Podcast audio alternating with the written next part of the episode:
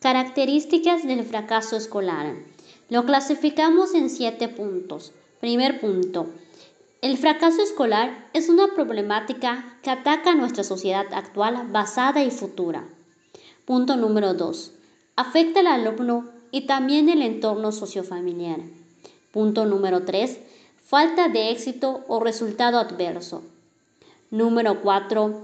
El estudiante no es capaz de alcanzar el nivel de rendimiento medio esperado para su edad y nivel pedagógico.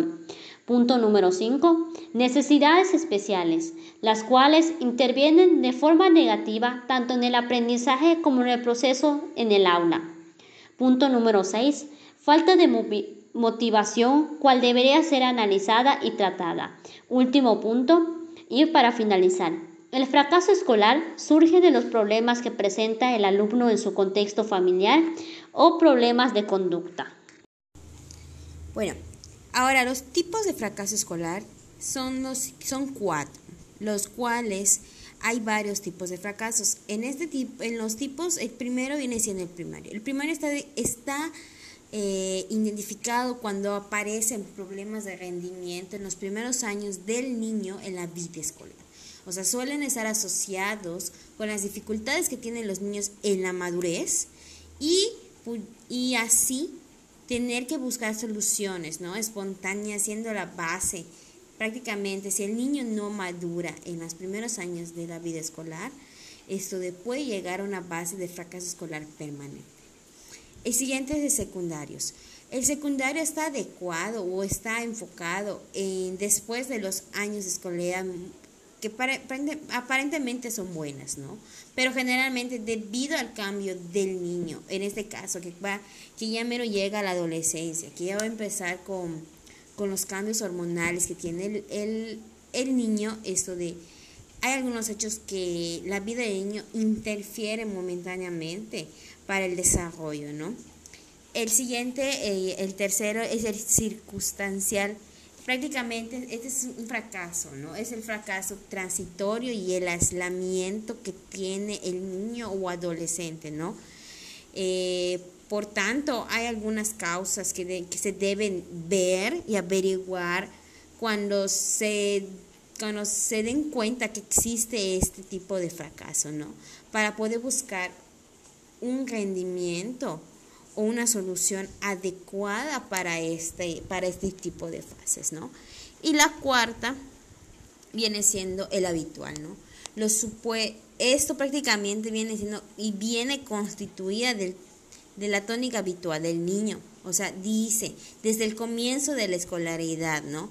Este prácticamente causa orígenes causa un origen en la persona, como por ejemplo el retraso del desarrollo psicomotriz, el retraso del lenguaje hablado, bajo nivel intelectual y problemas personales, entre otros, ¿no? O sea, son, es, lo que, es lo que puede pasar si no nos damos cuenta de que, estaba, que está llegando este tipo de fracaso, ¿no? Que es el fracaso habitual. Son cuatro tipos de fracasos, ¿no? Eh, para abordar también pasan que los pasa en los alumnos, ¿no? Son mm, algunos jóvenes que muestran una diferencia ante mayor parte del tema, ¿no? O sea, muy pocos son los que esto de, se dan cuenta de este tipo, ¿no? De fracasos que puede tener, ¿no?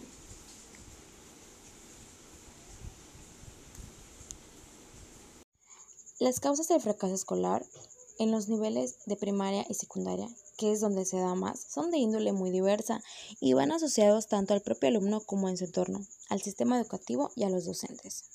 Una de las causas del fracaso escolar en el alumno son los problemas de aprendizaje. Esto es un campo muy amplio que puede ir desde las dificultades motoras a la dilexia o al TDAH. También puede haber discapacidad visual o auditiva, falta de madurez que influye en la atención, en la memoria o asimilación de conceptos, en la cual el alumno no puede concentrarse y eso se le dificulta tanto que se da el fracaso escolar. Puede también padecer de trastornos psicológicos como fobias, miedos, temores, lo cual puede desencadenar en problemas de socialización y dificultades para poder integrarse en un centro escolar. De igual forma, puede haber acoso escolar, que puede ser físico, verbal, relacional o a través de redes sociales. Esto puede ser una poca motivación o interés por lo que se le enseña dificultades para concentrarse, también puede haber adicciones que pueden aparecer en la etapa, eso obviamente se da en la etapa de secundaria, y no solo respecto alcohol y droga, sino también a las nuevas tecnologías, que hoy por hoy los chicos de secundaria, ese nivel es de muchísima importancia, ya que son donde los jóvenes se descarrilan y se meten en este tipo de adicciones y no tienen la, la mayor concentración o agarran otro tipo de mañas para poder enfocarse a vender drogas y consumirlas y dejar lo que es la escuela. Ahí se da también lo que es el fracaso escolar. Otra de las causas puede ser el entorno, ya que la familia es un aspecto clave en la educación para evitar el fracaso escolar y un abandono prematuro en los estudios. El nivel económico, los alumnos de sectores más desfavorecidos obtienen peores resultados académicos. Otro de los factores es la falta de implicación y comunicación de los padres y madres en el colegio o institución, o inclusive también entre ellos mismos. No existe la comunicación de los padres con los hijos en la cual no pueden contarle lo que les pasa en la institución o fuera de la institución. Y también eso mejor se deciden el fracaso escolar y a dedicarse a otra cosa. Los problemas graves en la estructura familiar como ya habíamos mencionado, las adicciones. Otro nuevo elemento sería la violencia de género, el maltrato infantil, ingresos, el ambiente familiar, ya sea la muerte o enfermedad de un familiar, directo a un amigo, cambio de domicilio, todo esto afecta al alumno, en la cual no puede concentrarse en lo que es los estudios, no puede concentrarse en la escuela y esto se da el fracaso escolar. Para poder prevenir el fracaso escolar es una cuestión multidisciplinar en la que entran un juego de bienestar cognitivo, psicológico, físico y social. El sistema educativo debería adaptarse a cada niño y no debería hacer esto al revés.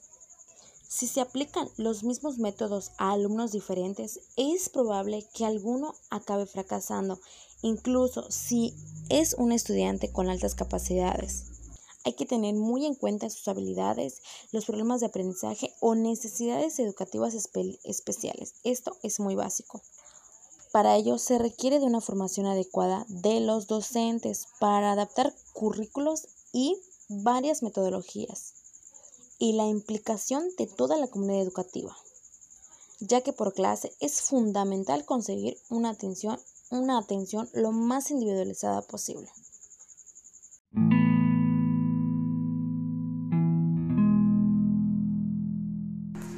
Bueno, eso sería todo por esto. Nuestro equipo está formado por Fabiola Bojortes, Alicia Baca, Jenny González y Janina May. Somos del noveno B de la licenciatura de Educación en el Centro Universitario República de México. Espero que esta, que esta sección le haya sido de sagrado. Nos vemos en la próxima.